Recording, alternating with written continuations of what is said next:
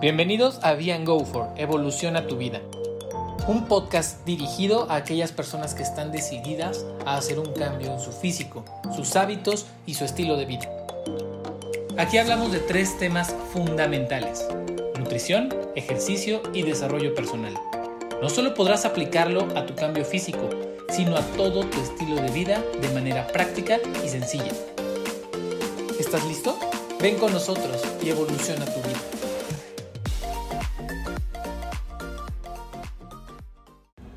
Hola, hola, ¿cómo están? Buenos días, buenas tardes, buenas noches. Bienvenidos al podcast número 3 de Be and Go for Evoluciona tu vida. Mi nombre es Marco Fajardo. De nuevo estoy aquí con ustedes. Espero que estén teniendo una excelente, excelente semana.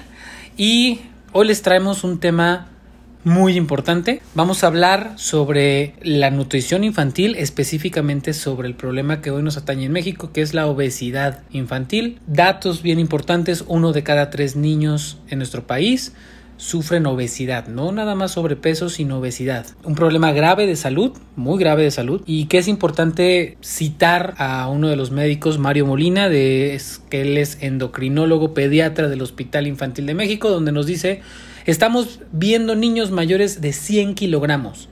No hay manera adecuada de la prevención. En ocasiones los familiares tienen obesidad y no se percatan del problema. Lo ven como algo normal. Creo que esta cita lo dice todo. Es un problema real, un problema que nos atañe. Y para hablar de este tema está con nosotros la directora de Vian Go For, eh, encargada de nutrición, Carla Méndez. Carlita, ¿cómo estás? Muy bien, Marquito, muy felicito.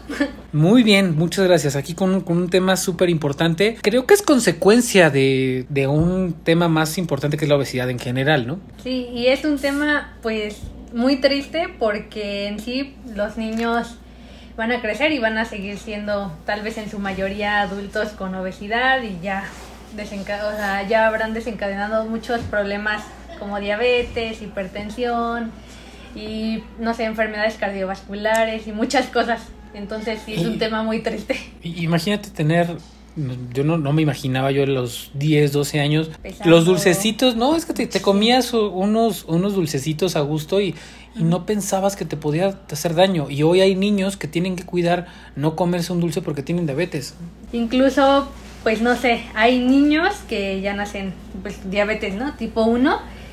Y precisamente tal vez porque obviamente ahí influye muchísimo la genética y los papás, ¿no? Que no sé, tuvieran diabetes y ellos también nacen así, o sea, ya que traigan un problema, o sea, viene, es un problema que viene de generaciones atrás, es como yo lo veo.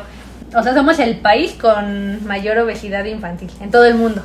Luego sigue Estados Unidos, entonces yo veo que es un problema pues obviamente no de ahorita, ¿no? Sino de hace mucho tiempo y que ha pasado de generación en generación que ha sido así, ¿no? O sea, los papás y luego hijos y se repiten patrones.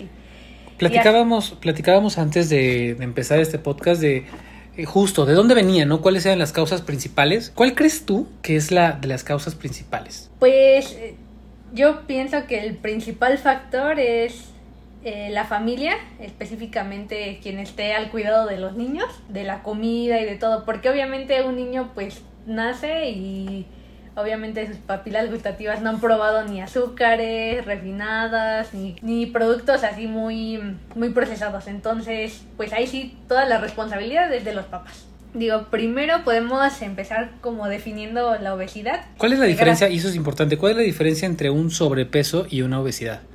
Mm, bueno, hay rangos, ¿no? O sea, lo podemos medir con el IMC.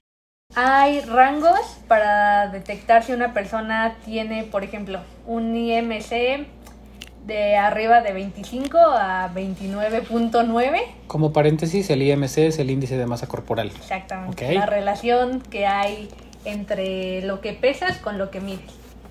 Obviamente eso no se puede aplicar en todas las personas, pero en la población en general, digamos lo que se mide así. Entonces, si una persona tiene un IMC, les digo, de 25 a 29.9, es sobrepeso, ya arriba ya es obesidad. Entonces, podemos decir que tiene mucho más grasa, ¿no? Para más sencillo. Ok, y sí, y como dices, ¿no? Lo, lo ideal es medir el porcentaje de grasa que ya, que De ya presentas. corporal. Y en niños, volviendo al tema de niños, ¿qué pasa o, o en qué edad empieza este problema de una mala alimentación? Y me imagino que va ligado a un tema de hábitos de los papás. De hábitos y también lo que he visto mucho es que no tuvieron como una guía. Como una guía en la cuestión de alimentación desde el principio, ¿no? Por ejemplo, el niño nace y desde ahí vemos si le dio leche materna, o sea, exclusivamente eso, o ya le empezaron a dar fórmulas, como que desde ahí ya hay diferencias. Y, y como paréntesis, ¿qué es mejor? ¿Es buena la fórmula? ¿Es buena la leche materna? No más Pues- como, como pura opinión de, de nutrióloga. Pues antes estaba, o sea, cuando se crearon las fórmulas para las mamás, muchas veces fue así como, ay, pues ya me voy a trabajar, le dejo ahí preparado de algunas fórmulas, bueno, le dejo ahí la fórmula que se la hagan y ya me voy, ¿no? Y hubo un boom así, todas las mamás compraron un montón de fórmulas, pero yo no estoy a favor de usarlas a menos que sea necesario, que ya el niño traiga un problema que no pueda procesar este La leche materna. lactosa, ajá Ujú. este, problemas así y que a fuerza tenga que meterle fórmula. Si no, o sea, la leche materna tiene muchísimas ventajas, desde los anticuerpos que se van a generar en el bebé, eh, menos cólicos, eh, muchísimas cosas, o sea, y te sale muchísimo más barato a comprar fórmulas que se te van a acabar cada dos días, cada tres días y pueden generar muchas infecciones en el bebé. Tú, tú últimamente me, me decías que has trabajado mucho, mucho con bebés. Sí. Eh, cuando, ah, cuando ves a sus familias, cuando ves a... Sí hay una tendencia como de cuando ves a un niño que tenga sobrepeso con un ligado a una familia que ten- tiene sobrepeso o no hay... Normalmente, como te digo, o sea, lo que más influye es la familia. Entonces, si la familia no tiene buenos hábitos y, por ejemplo, se sientan a comer y hay refresco y hay papas y hay cositas así en la casa, pues obviamente el niño va a agarrar, ¿no? Y al principio, cuando naces, pues tus papilas gustativas, digámoslo así, están como nuevas, ¿no? Y tú le das ya después a un niño azúcar, un dulce, pues lo va a probar y para él va a ser así como que un boom, ¿no? O sea, químicamente en el cerebro va a ser así de no manches, ¿no? O y, y sea, los papás van a estar bien felices porque va a estar corriendo por los techos. Ajá, exactamente. Así de, no, está bien activo ahorita y pues así se ve. El Entonces- shot de azúcar en la Ajá. sangre, impresionante, ok. Entonces, pues va, no sé, va a probar después una fruta y va a decir, ay, pues, está mejor el dulce, ¿no? Está mejor el gansito, está mejor el refresco. Claro. Entonces desde ahí viene el problema y yo siento que sí, o sea, sí influye que la familia tenga un cierto tipo de sobrepeso a que el niño también tenga este, algún problema. Oye, Carlita, ¿cómo mides en un niño eh, ese tema de, de sobrepeso, de obesidad? ¿Cuándo puedes empezar a, a decir? Porque normalmente las abuelitas los ven y, ay, mijito, estás bien flaquito, mi niño. Y la verdad es que, Hay el- que darle de comer. hay que darle de comer y pues el niño ya tiene sobrepeso, señora, ya no le dé de comer, ¿no? Sí, Pero- de hecho relacionan mucho así de está gordito, está sano, Sí. ¿no? O sea, Es algo cultural entonces también. sí. Sí, son muchos factores, por eso te digo que no viene así del problema de ahorita, es desde hace muchísimo. Ok. Para medir un sobrepeso en un niño, eh, bueno, ¿cuál, cuál era tu Sí, pregunta? tal cual. ¿Cómo, cómo, cómo medir? se- ¿Cómo, ¿Cómo empiezas a darte cuenta que ya tu hijo, tu sobrino ya tiene un sobrepeso? Ah, ok. Bueno, en los niños se mide diferente, ¿no? En adultos es IMC, el porcentaje de grasa y músculo, pero a un niño no lo puedes, no lo puedes medir así. Entonces, hay tablas, ¿No puedes medirlo con un porcentaje de grasa? no, Wow. no se puede subir a una báscula que mida esos porcentajes. Este, entonces, a ellos tenemos tablas, ¿no? Que es peso para la edad, talla para la edad, y así, ¿no? Diferentes medidas. Y desde ahí vemos como un promedio de, ah, ok, tiene esta edad, tendría que estar pesando esto. Y pues tú te puedes dar cuenta muy fácil, ¿no?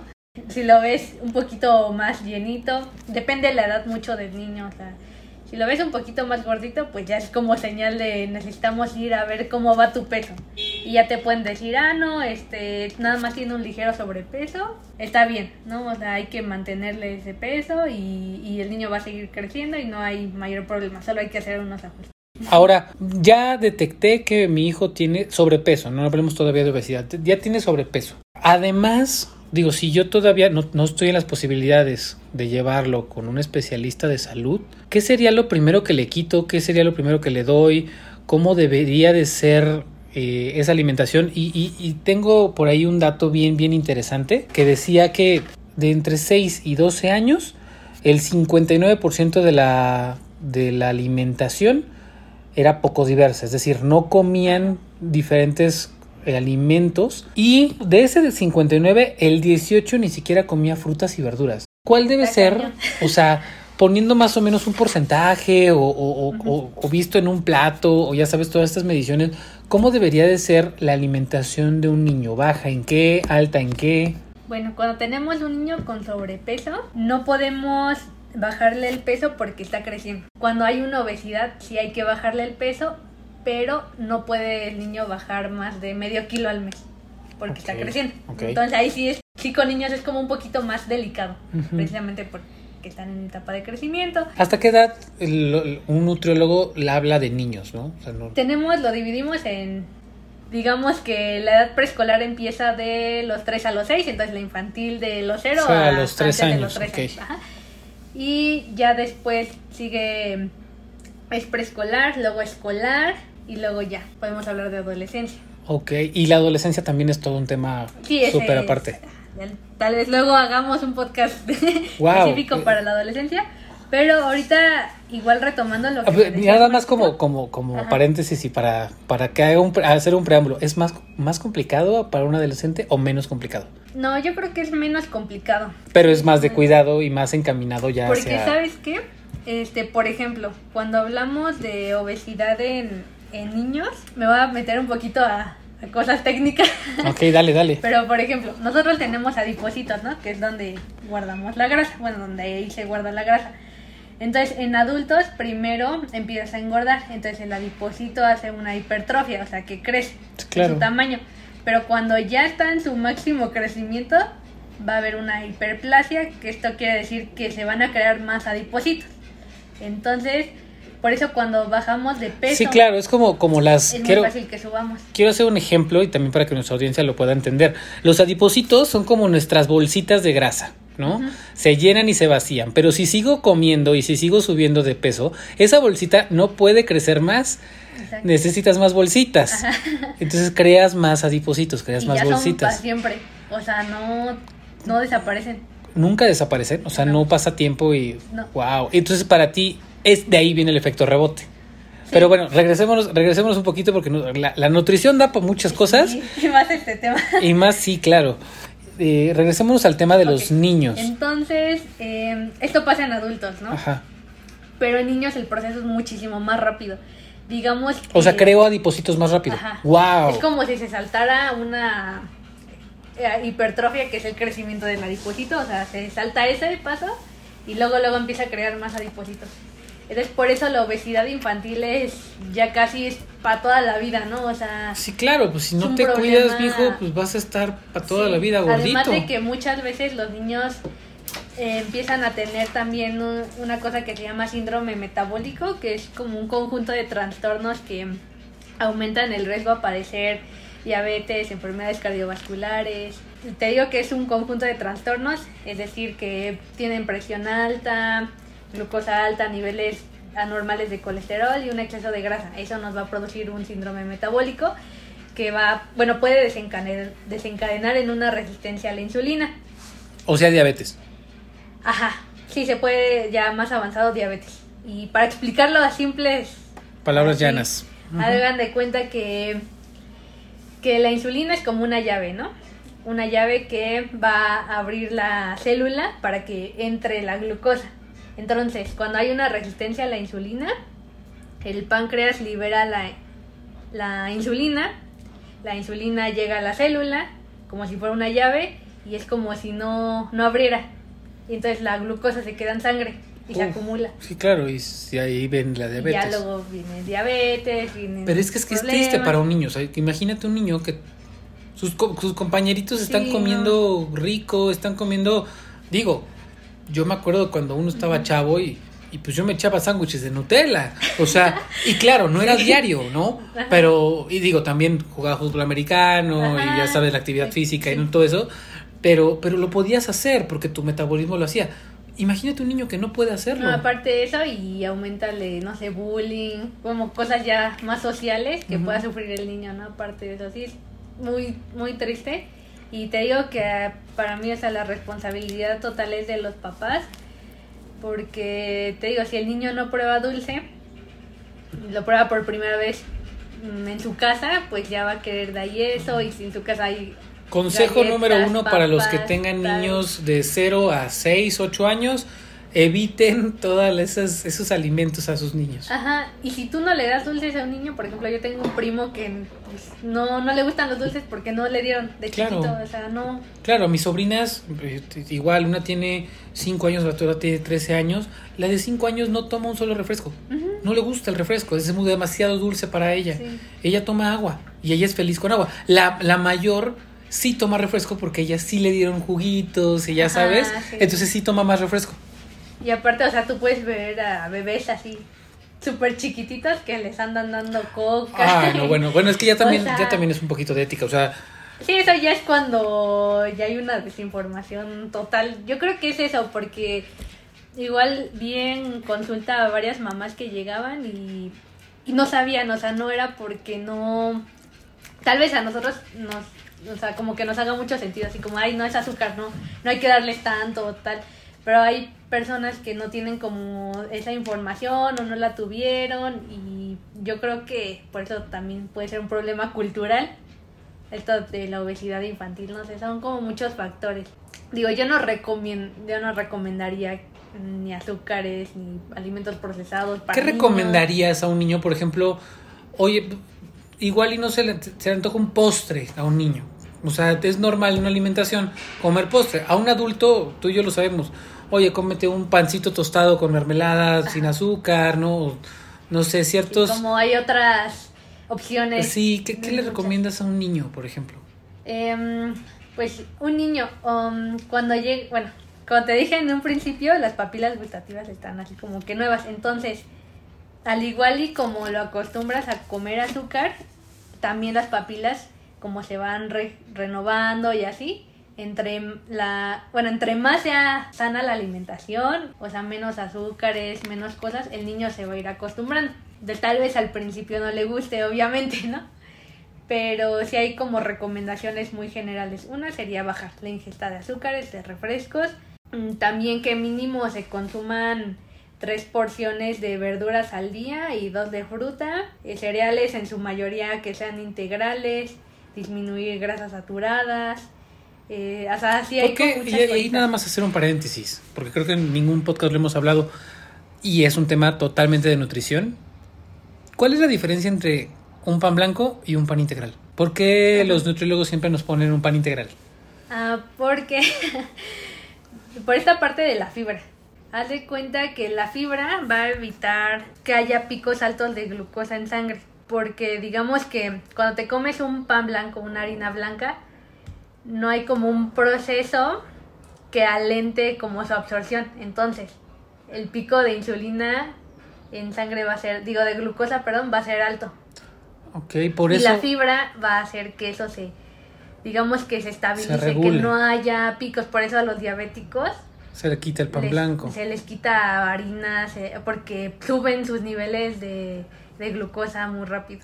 Digo que no está mal comerlo una vez. Sí, no, no, pero, no pasa pero no ser constante. O sea, se, se, tiende mucho al desayuno, huevitos, pan tostado, ya sabes. Entonces, mejor quitamos el pan tostado. Ajá, yo creo que. O lo hacemos integral. Sí, o cambiarlo por una tortilla, ¿no? Que te va tortilla de maíz. Ajá, que te va a aportar pues calcio, más cositas, ¿no? Eh, ¿La tortilla de maíz es más, es más nutritiva que el, que el pan tostado? Sí. Wow, de hecho, o sea, en México es como la base de Sí, la base de la alimentación. La alimentación, además de que con eso cubrimos el calcio. Que no es malo todo eso entonces. Pero está mal balanceado. Exactamente. Es el problema de todo, yo creo, o sea, si estuviera bien, todo adecuado en porciones y todo, o sea, metes la tortilla sin problema. Okay. o sea, digo, tampoco vas a meter, este, no sé, ocho tortillas. No, o sea, mientras sea una dieta equilibrada, Claro, o sea, no me aviento el, el medio kilo de chilaquiles, Ajá. me aviento tantitos con unos Y huevitos, también la pollo. forma, ¿no? En la que está preparada la tortilla. Si tiene aceite, si no, como Sí, que claro, todo la, la, la tortilla frita pues es muy diferente que al Ajá, horno. Exactamente. Ok. Entonces son como muchas cositas. Y eso mismo lo puedes aplicar con un niño. O sea, si, si- hoy, no sé, por ejemplo, comen burritos, pues en vez de burritos, este, por comer taquitos de huevo. Sí. Sí, este, yo creo que es pura costumbre, porque igual me acuerdo que luego llegaban mamás así al consultorio y es así como de, no, pues es que mi hija no, no sé, no come y no le gusta tal cosa. Y me acuerdo que una vez llegó una niña que solo le daban así puras salchichas, jamón, Uf, así. embutidos. y- ajá, puros embutidos. Y no, pues es que no le gusta otra cosa. Pero pues tú podías ver a la niña que era porque no la, no la educaron así como de, pues esto es lo que hay, ¿no? O sea, tiene que ver con la parte de educación. Y este, ¿qué me habías preguntado, Marquito? Se me fue la onda. Es que estamos platicando muy, muy, muy padre, muy a gusto.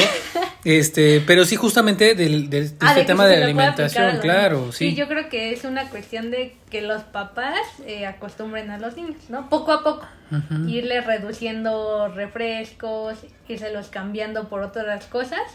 Así, al igual que como un adulto, no darles premios, no es así como de, ay, Premiarlos con la comida, uy, Sí. eso es clásico. Cuando si te portas bien te doy un dulce, si te no. acabas todas tus verduras, te doy un chocolate. No, y sea, eso, y eso ahí sí hago una, un paréntesis yo como, como la parte más mental, ¿no?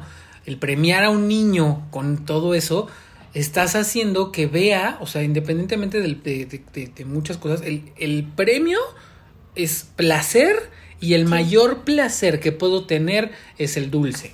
Eh, ya le diste en la torre, ¿no? O, o, híjole, yo conocí varios amigos que su premio era llevarnos a McDonald's de chiquitos. Sí, O sea, y es fuerte. Mejor eh, enséñalos a premio, vamos a jugar o vamos a ir al parque que te gusta. Vamos a jugar todos al... O sea, creo que pueden haber muchos premios que el niño le...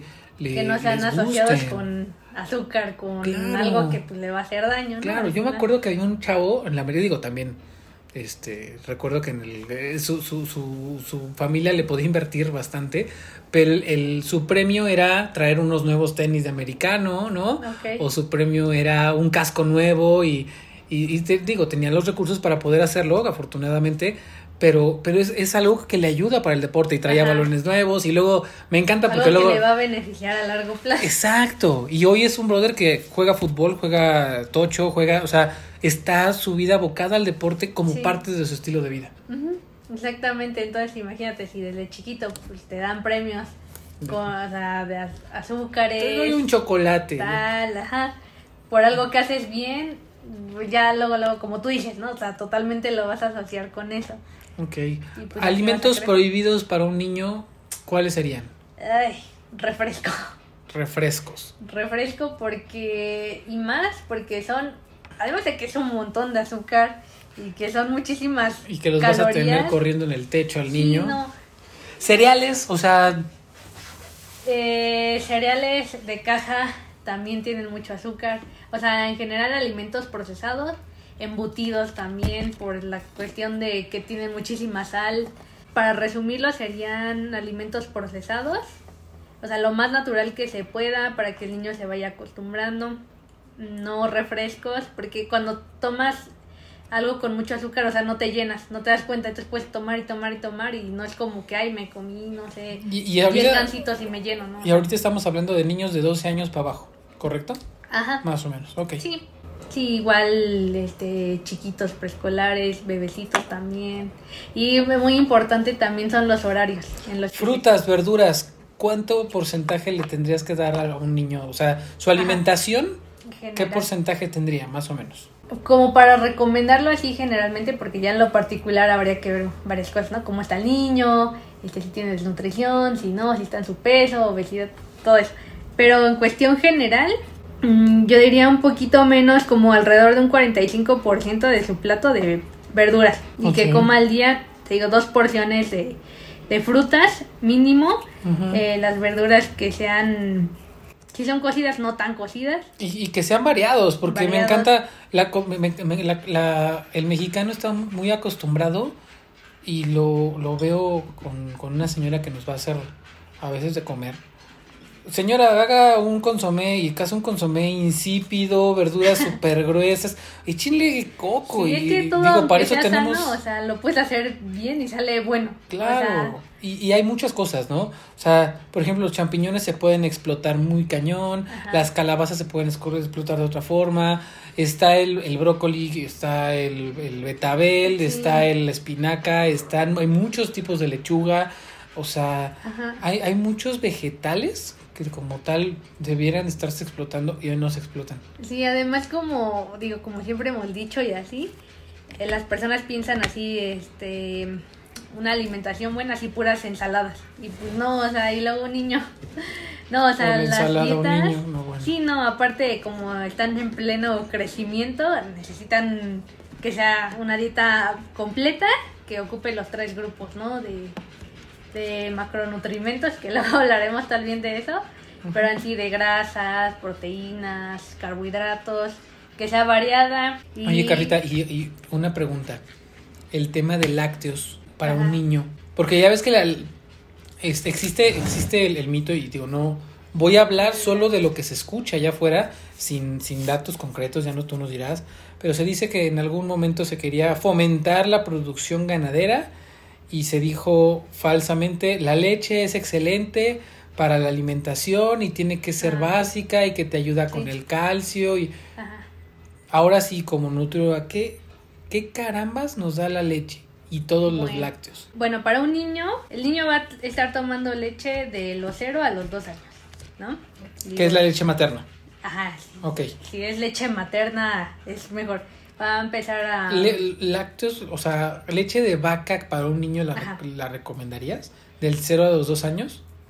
Eh, no, no pueden tomar leche, o sea, no la pueden tomar antes del año, la de vaca. Ok. Mm, Por muchas cosas, porque les puede si dar la, alergias. si la mamá ya le sigue grasa. produciendo, pues mejor. Pero sí, bueno, en general no, no la recomiendo, además de que tenemos un problema con el calcio. Si un niño se excede en calcio, vamos a, bueno, va a tener un problema en que no se va a absorber el hierro. Entonces ahí vienen anemias, vienen otro tipo de problemas. Entonces hay que tener como controlada esa parte de cuánto calcio está consumiendo el niño. Si es un exceso, es que o, o se absorbe el calcio o se absorbe el hierro. No se pueden absorber las dos juntas. Wow, eso no sabía. Entonces un niño con anemia sí se limita a 700 mililitros de leche, o sea, máximo. Podemos ver otras alternativas como alimentos fortificados en calcio, la tortilla, semillas. Bueno, depende de la edad del niño si ya puede comer semillas. O sea, podemos ver otras opciones. No me iría tanto por lácteos porque tienen mucha grasa. Y sí puede tomar leche. Sí puede tomarla, Pero pero, que con no medida. que no exceda. Ajá. Super medida. Y no es como de tu vaso de leche, ¿no? porque las abuelitas son muy. Ajá. Mi niño, te tienes que llevar tu leche todos los días, ¿no? Antes Sí. de la escuela. Sí, claro. Mm, si tienes un aporte de calcio de otros alimentos y está bien, o sea, si está bien nivelado, puede no consumir leche. ¿No? Pero sí habría que ver qué está comiendo. Claro, ¿no? digo, todo lo que decimos aquí son pequeños tips, pero siempre, y lo que les decimos y los hemos dicho todos los podcasts, siempre vayan con un especialista eh, que, de, de nutrición, en entrenamiento, en health coaching, en psicología, porque es, son los mejores que te van a orientar y al final estás hablando de salud, estás hablando de, de tu hijo, Sí, ¿no? que es, o sea, de hecho cuando van las mamás a consulta, si las mamás van porque ellas quieren bajar de peso, pueden, no sé, mentirnos en lo que comen y así, pero si llevan a su hijo, ahí sí, o sea, es su hijo, no, no Eh, pueden Eso está decir padrísimo. nada. ¿En serio te ha pasado? Sí, o sea, ahí sí, si le dieron dulce, te dicen, le di esto, le di tal. O sea, sí son como súper sinceras en todo. Pero ella así como de, ¿comiste pizza? No. Ajá. Bueno, yo una no, rebanada. pero sí. Ah. Ajá, sí. Entonces, este. Podríamos decir que se pueden tomar como un vaso y medio de leche al día, o sea, como temas generales, eh, cuidando que no sea un exceso. Un vaso, entendiendo como 300 mililitros, 250 mililitros. 250 mililitros. Ok. O sea, no más de 400 mililitros, ya exagerando. Mm, bueno, un poquito más. 4, 450 hasta... Que sean menos de 700 mililitros.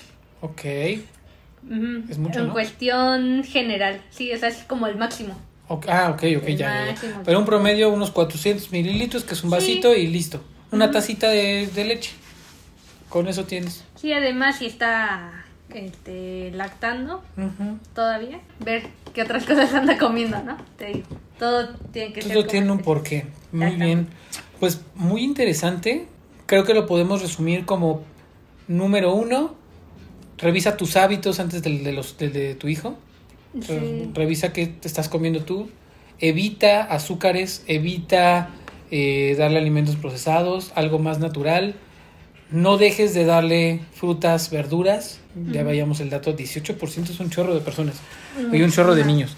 Manténlo, manténlo bien hidratado. La hidratación no la platicamos, pero creo que es un punto muy, muy importante. Sí, también. Bueno, yo creo que por último, digo, es un problema, es un problema muy, muy triste porque como, como dije, o sea, México tiene el primer lugar en obesidad, además de que los niños con sobrepeso y obesidad hoy van a ser pues, los futuros diabéticos, los futuros personas con enfermedades cardiovasculares, que además el gobierno pues va a gastar muchísimo dinero. en Ah, es un problema de salud pública, o seguro. sea, sí, es un problema. Las, las enfermedades, y eso sí como nota, las enfermedades a consecuencia de una obesidad, como son problemas cardíacos, lo que es una diabetes, lo que es una hipertensión, todos los problemas cardíacos, ¿no?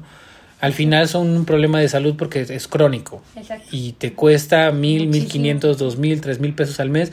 Y si tienes seguro, tú podrás decir, ah, pues no me cuesta. No, no, no, espérate. No te está costando a ti. Le está costando al Estado, le está costando a todos los que están aportando al seguro. Sí. Y el hecho de que tú estés ahí es que una persona con cáncer, que es crónico también, pero que no está en tus manos ponerlo, estás dejando de- de- sin dinero para atender esas enfermedades. Una persona que, que tiene obesidad tiene muchas consecuencias. Hay, hay, hay muchas consecuencias de salud, principalmente problemas cardíacos y problemas de, de diabetes, pero entender que no, que no lo pagues tú no quiere decir que es gratis, quiere decir que alguien más lo está pagando. Y si queremos realmente también mejorar la economía tan, a nivel nacional, digo, eso es un problema que no es nada más en México. En Estados Unidos el problema de salud es mucho más grave. Nosotros tenemos muchas, ya, ya traeré- traeremos a alguien para hablar de, de Sí. salud, pero es un, un, un problema bastante, bastante complejo en donde Estados Unidos está metido en, una, en una- un problema de salud donde podrás decir es que dan muchas cosas. Sí, pero no es gratuito. En México tenemos seguros La ventaja de que sí. Claro, tenemos muchos años ya con un seguro popular que ha cambiado de nombre y que no me voy a meter en política, pero que ahí está, y que Sí. tenemos un, un seguro social con sus carencias y con sus caras, y, y está el ISTE, y están los, los estatales, y están muchos hospitales que son, si bien puede que no sean gratuitos, sí te dan muchas, eh, muchos beneficios, de manera que no te cueste tanto, ¿no? Sí. Entonces, lo que dices es creo que lo, lo más importante para poder, porque ese dinero que se está utilizando en salud se puede utilizar para No, muchas otras cosas. Exactamente. Operaciones y Sí, personas con... Pero bueno, ya, tra- ya traeremos a alguien porque también es un tema bien, bien importante, la salud en México, ¿no? Porque es parte de lo que nosotros eh, queremos conocer, ver, que se, que se maneje. Pero bueno, Carlita, ¿algo más, algo más que quieras agregar? ¿Alguna conclusión? Este, yo creo que la conclusión sería eso, ¿no? O sea, que cuiden la alimentación de sus hijos, ¿no? Desde el nacimiento es súper importante y también las mamás. Que se cuiden. Desde el embarazo, desde antes, o sea, es muy Que es todo un importante. tema también el embarazo, ¿verdad? También es un tema. Mm, perfecto. Muchos temas de nutrición, pero. Sí, y ya iremos también. eh, Desmenuzando un poquito. exacto, y, y cuéntenos, si les gustó, la nutrición nos da para abarcar muchos temas. Quisimos empezar con, con un tema que creo que es importante porque son nuestros hijos, son nuestros niños. Es la base, ¿no? O sea, para el futuro. Exacto, entonces, eh, pues bueno, aquí estamos. Cualquier duda, pregunta, síguenos en redes, en Facebook, Be and Go For, en Instagram, Be and Go For. Eh, cualquier solicitud, cualquier cosa, mándenos un mensaje y Carlita te pueden encontrar directamente ahí. Si tienen dudas de esas tablas que habló Carlita, del índice de masa para, por la edad y cómo lo mide y cómo saber si mi hijo tiene sobrepeso o no, también escríbanos. Estamos ahí para, para ustedes. Eh, cualquier cosa aquí seguimos. Déjenos sus comentarios si les gustó, no les gustó, qué, ¿Qué otros temas les encantaría? Porque la nutrición es enorme. Podemos hablar de, de nutrición en el adolescente, que es todo un tema. Ah, nutrición y, y- y entrenamiento para un adolescente, ¿no? Porque muchos están empezando a, a tener ciertas actividades físicas, también es importantísimo. Ahí se puede gestar un nuevo competidor olímpico, campeón mundial, lo que quieras, ¿no? Y, y también si quieren en- entender un poquito, vamos a tener, como dijo Carlita hace rato, el desarrollo de micro, macro, nos hablan mucho de carbohidratos, grasas, ¿no? Y nos, este, nos, nos estereotipan las grasas malas y, y- y, este, o los carbohidratos son malos y no, vamos a hablar un poquito más de eso más adelante. Somos Vegan Go For, acompáñenos, síganos y muchas gracias por acompañarnos hoy. Que tengan un excelente día, excelente tarde, excelente noche a la hora que nos estén escuchando. Bye bye.